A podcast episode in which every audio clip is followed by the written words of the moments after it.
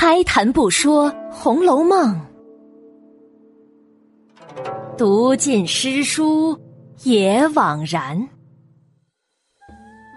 一曲红楼多少梦，情天情海换情深。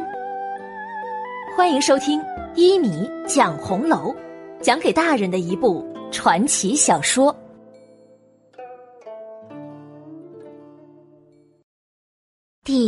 三十七集，刘姥姥一进荣国府。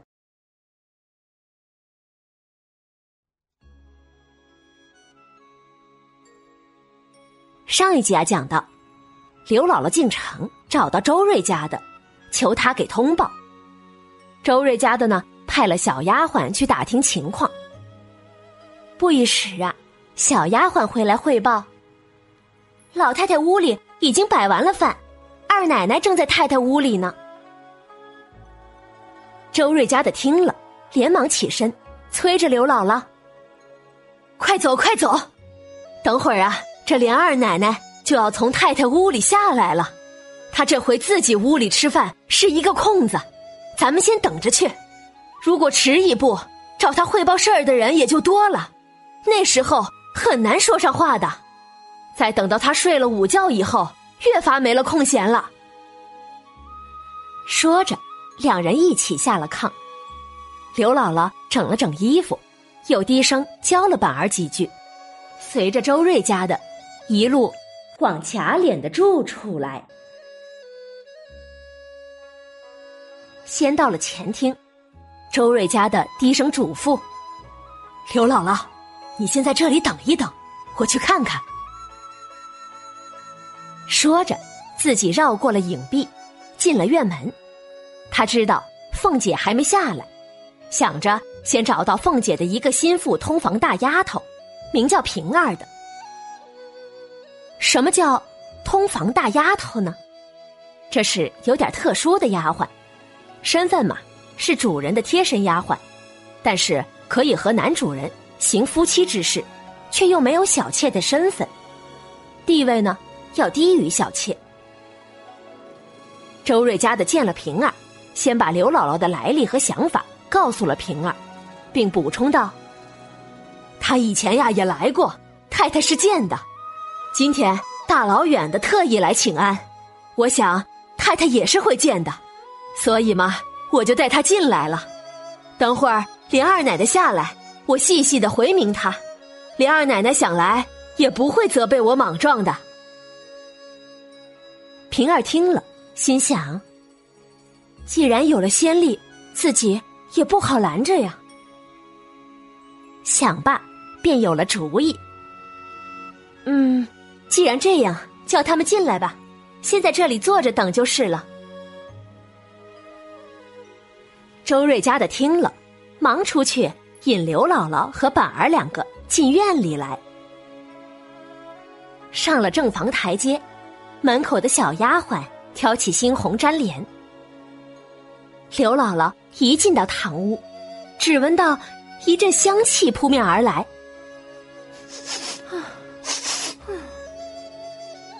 刘姥姥竟分辨不出是何种香气，只是感觉到身子犹如在云端里一般，香飘飘，就是如此吧。再看那屋里。满屋中的物件都是光彩夺目的，看着让人头晕目眩。刘姥姥心里念着“阿弥陀佛，阿弥陀佛”的，跟着来到东边屋子里。这里呀，是贾琏的女儿大姐儿平时睡觉的屋子。平儿站在炕沿边打量了刘姥姥两眼。哦，刘姥姥吧。给你问好了。刘姥姥抬头见平儿，变身绫罗，插金戴银，花容玉貌的，便把她当做是凤姐了。刚要叫姑奶奶，忽然听到周瑞家的称她是平姑娘，又见平儿叫周瑞家的为周大娘，这才知道，眼前这个天仙似的姑娘。不过是个有些体面的丫鬟而已。刘姥姥心里暗叫一声：“阿弥陀佛。”刘姥姥上炕坐吧。平儿招呼着，让刘姥姥和板儿上了炕。平儿和周瑞家的对面坐在炕沿儿上，小丫鬟斟上茶，坐定了。堂屋里传来“咯当，咯当，咯当，咯当”的声响。刘姥姥心里奇怪：“哎呀，这是什么动静儿？怎么像筛面粉时，那筛子和罗柜相碰的声音呀？难道这屋里还筛面粉？”想着，就顺着声音去找。东瞧西望的，突然见堂屋中的柱子上挂着一个匣子，底下呢又坠着一个秤砣般的遗物，在那里不住的乱晃。嗨，这是什么玩意儿啊？有啥用呢？正呆想着，当的一声响，犹如金钟铜锣一般，吓得刘姥姥啊！差点跌下炕来。紧接着，又是当当当当的连响了八九下。刘姥姥正要开口问这是什么物件时，外面传来了几个小丫鬟忙乱的脚步声和说话声。奶奶下来了。平儿与周瑞家的忙起身，平儿吩咐刘姥姥：“你只管坐着等，等会儿我们来请你，你再过去。”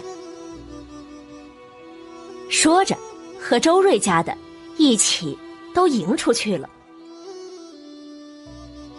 刘姥姥在这边坐着，大气都不敢喘，也拉着板儿的手，让他不要乱动。只听见远处有人笑着走了过来。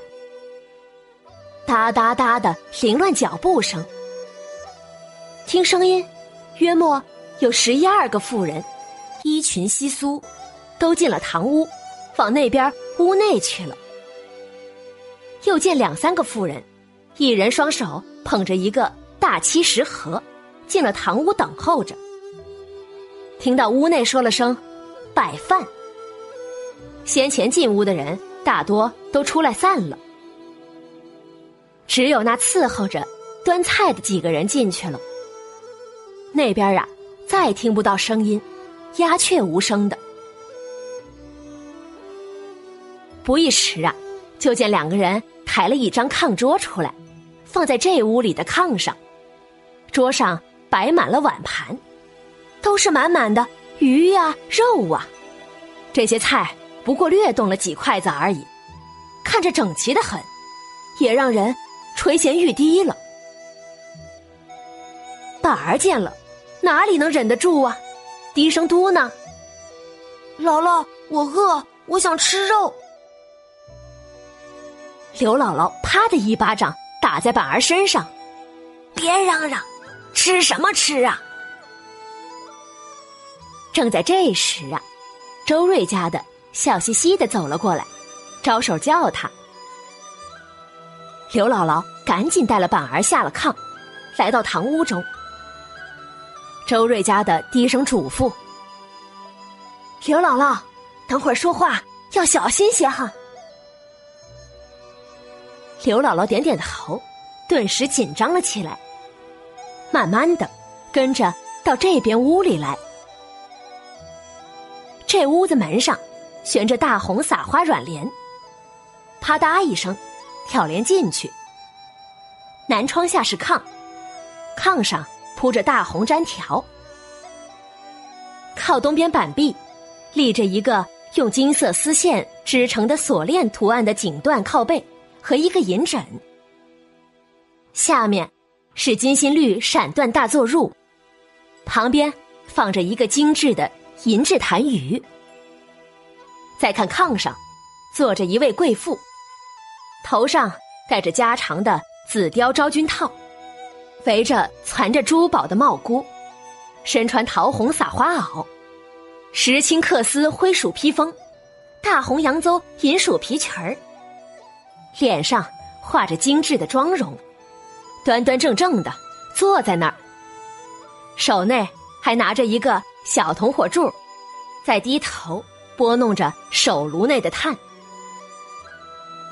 平儿站在炕沿边，捧着一个小小的田七茶盘，盘内放着一个小盖中茶杯。刘姥姥知道，这炕上坐着的，就是王熙凤。可是王熙凤没有抬头说话，刘姥姥也不好先开口，只是很拘谨的站在那里，不知道怎么办。凤姐呢，也不接茶。也不抬头，只管拨手炉内的炭，慢慢的问：“怎么还不请进来？”一面说，一面抬身要茶时，只见周瑞家的已经带了两个人在地下站着了。王熙凤啊，这才忙着做了个起身的假动作，只是欠了欠身子罢了，满面春风的微笑着：“嗨。”周姐姐，这人都进来了，你也不说一声，我失礼了。刘姥姥却是在地下已是拜了数拜，给姑奶奶请安了。凤姐忙一抬手：“哎呦，周姐姐，快搀住，别拜了，请坐，请坐。我年轻，不大认得，也不知道是什么辈分，不敢称呼。”周瑞家的忙回道：“莲二奶奶，这就是我刚才说的那个刘姥姥了。他女婿的爷爷呀，和奶奶的爷爷是直出干亲。”凤姐点点头：“哦，那可不能拜，咱们应该是同辈之人。快快快，请炕上坐吧。刘姥姥会坐吗？”咱们下集呀，再继续讲。好了，这集《红楼梦》就讲到这里了。这里呀，就出现了一个问题。在上一集中，周瑞家的私下介绍王熙凤时，刘姥姥当时是说：“我当年就说了，她是个厉害的角色。”从这儿看呢，好像刘姥姥以前是见过。认识王熙凤的，可是，在本集中呢，王熙凤见到刘姥姥，却说：“我年轻，不大认得，好像她没见过刘姥姥。”这就有个矛盾了。到底刘姥姥和王熙凤以前见过吗？你认为呢？有什么理由呢？可以把你的推断写出来，到我的公众号“米德故事”中留言，大家交流一下。就像一千个读者就有一千个哈姆雷特一样，读《红楼梦》同样如此。每个人对《红楼梦》都可以有着不同的理解和解读。在这里再说一下，一米讲的这部《红楼梦》啊，是全网免费播放的，所以很多平台我没有办法一一看到留言。如果你有任何问题和建议，都请到我的公众号“米德故事”中交流。米是大米的米，得是得到的得。我们每周二、四、六更新，我的公众号更新的更快些，也更全些。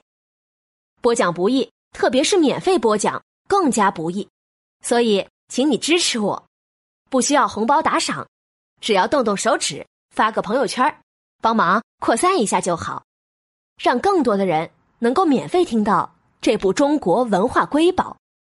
让我们一起走进《红楼梦》的世界。